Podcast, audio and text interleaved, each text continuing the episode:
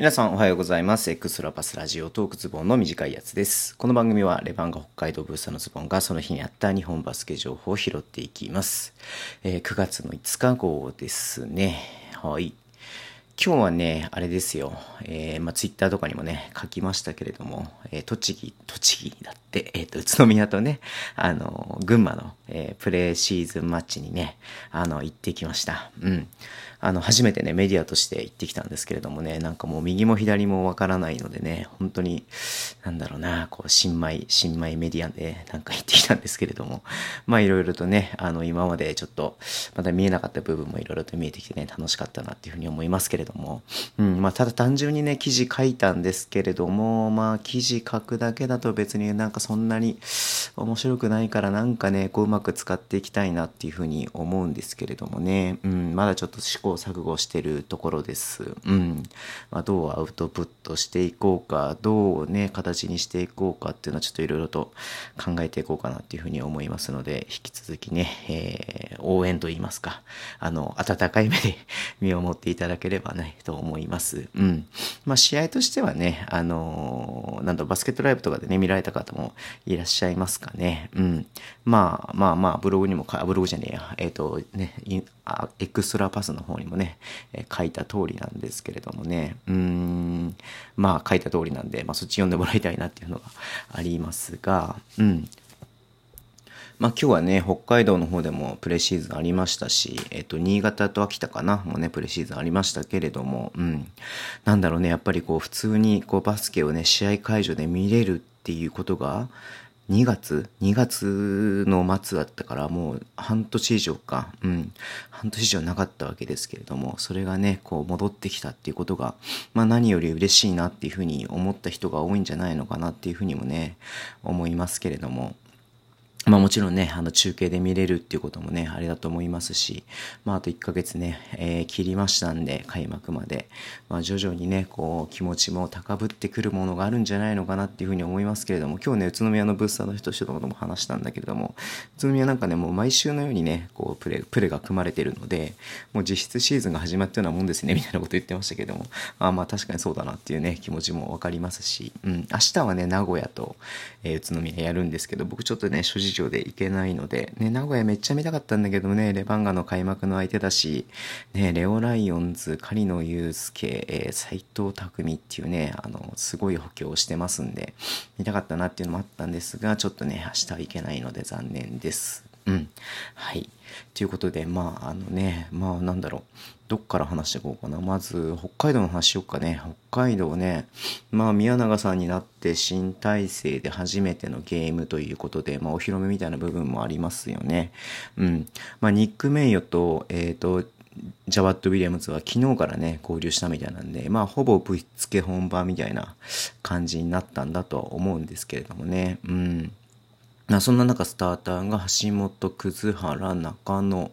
え桜井亮太、ニック・メイヨってことでね、まあ、亮太くんがここに入ってきているってことで、で、まあ僕はね、ちょっとゲームは見てないんですけれども、まあゲームを現地で見てた人の話を聞くと、まあ意外と亮太くんのね、プレイタイムも多くて、まあ内海さんの時はね、ほとんど、え昨シーズン出てなかったですけれども、まあそこね、また、まあ怪我の具合も、まあそんなによく悪くはないんじゃないのかなっていう感じもしますし、まあチームの中でね、え、役割がしっかりとなしてんだろうなっていうふうに思います。うん。で、なんかやっぱぱね、全体的にディフェンスに力入れてるっていうことが明確に見えるようななんか感じらしくて、まあ、ディフェンスがね、激しいがゆえ、ファールが多いみたいなね、まあ、なんだろう、まあ、いわゆる秋田みたいな感じなのかなっていうふうに思ったんだけどもね、まあ、それはそれで方向性がしっかり決まってるってことはいいと思いますけれども、うん。で、なんかちょっとツイッターとか見てるとね、なんかまとめて4枚とか変えたりとかして、こう全員で勝ちいくバスケみたいな感じで書いてる人もいましたけれども、多分ちょっとそれはまたちょっと違うのかなっていう感じがしていて、まあね、プレだからね、いろんな選手にこういろんなね、機会を与えて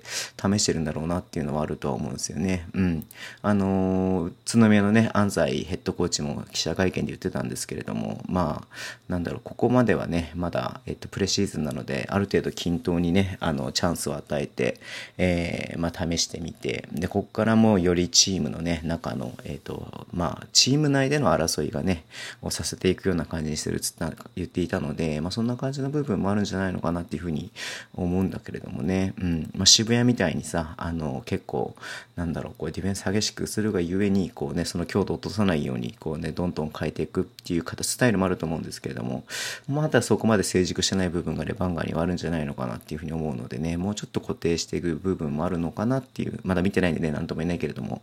いう気がしています。はい。で、えー、まあね、まあ、結果的には越谷に負けてしまいましたけれども、まあ、あくまでプレなんでね、うん。まあ、結果動向よりもここで得られることの方がね、重要なので、まあ、勝利敗、まあ、勝敗ももちろん重要な部分はあるとは思うんですけれども、まあ、それよりもいろいろとを試したのかなっていうふうには思います。うん。で、越谷はね、バッツが21得点、23リバウンド、恐ろしいね。まあ、そりゃそうだよね。ずっと B1 でやってた選手だからね。うん。B1、B2 とかもはやなんか関係ないよね。長谷川智也とかいるしね。うん。まあ、そんな感じですけれどもね。まあ、ショット確率が非常に、えー、いいですね。スリーポイントが52%決まってるからね、チームでね。すごいな。うん。まあいいようにやられたんでしょうけれども、まあこれはこれで得るものがあったと思いますんで、えー、明日ね、6日の日にもまたゲームがあるので、そこでちょっとまたね、頑張ってほしいなっていうふうに思います。はい。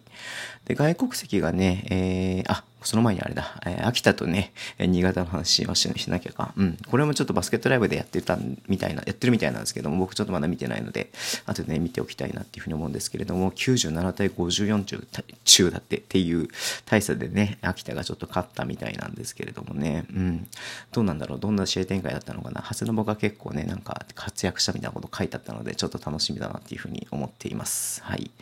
で、えー、ね、先言いかけましたけど、外国籍がね、だんだんとやっぱり入ってきた、入ってきて、あの、練習にもね、えー、加わってるってことで、川崎はカルファニがね、えチームに合流しましたっていうことで、え出てました。うん。で、ハレルソンもね、合流し、あの、ジョシュ・ハレルソンね、大阪のハレルソンも、えー、合流しましたっていうことでね、え出ています。うん。まあ、よ、まあいいよね。ちょっと一安心する部分はやっぱりありますよね。これで開幕したはいいけれども、外国籍が誰もいないみたいなさ、そんなんちょっと寒いというかなんか冷めるじゃないですか、見ててもね。うん。だからちょっと楽しみだなっていうのもありますし、まあちょっとね、えっ、ー、と、マークか、マーク・トラソリーにね、が、えー、日本に到着していて、ちょっと練習に参加してるかどうかちょっとこれだけ見るとわからないんですけれども、なんかメッセージということで出ています。うん。まあ3年間ね、まあいい時も悪い時もね、まあマークを僕は見てきたのでね、うん、まあレバンガではないマーク・トラソリーニをね、こうちょっと見るのも感慨深いものがあるんですけれども、うん、まあ茨城のね、マーク、ちょっとね、見てみたいなっていうふうに思っていて、あれ茨城の、あれかな、あの、プレとかまだちょっと見てないんだけれども、ちょっと予定多分組まれてたと思うので、後でチェックしようかなっていうふうに思っていますけれどもね、うん、どうなんだろうな、どのぐらいなんかこうやってくれるんだろうなっていうのは、すごく楽しみだなっていうふうに思っています。えー、っと、何かあったかな。まあ今日こんなもんとかにしときましょうか。はい。えー、ね、えー、ツイッターでも情報発信のぜひフォローお願いします。えー、ポッドキャストでね、YouTube を毎週配信しています。ちょっと本当はね、今日 YouTube でね、えー、出したかったんだけれども、すいません。ちょっといろいろ忙しくて出せませんでした。はい。えー、月曜日とかにね、出そうかなっていうふうに思ってています。えー、でね、まあ、の、ちょっとずつメディアとしてもいろいろやっていこうかなっていうふうに思っていますので、えー、引き続きね、よろしくお願いします。では今日もお付き合いいただきありがとうございました。それでは、いってらっしゃい。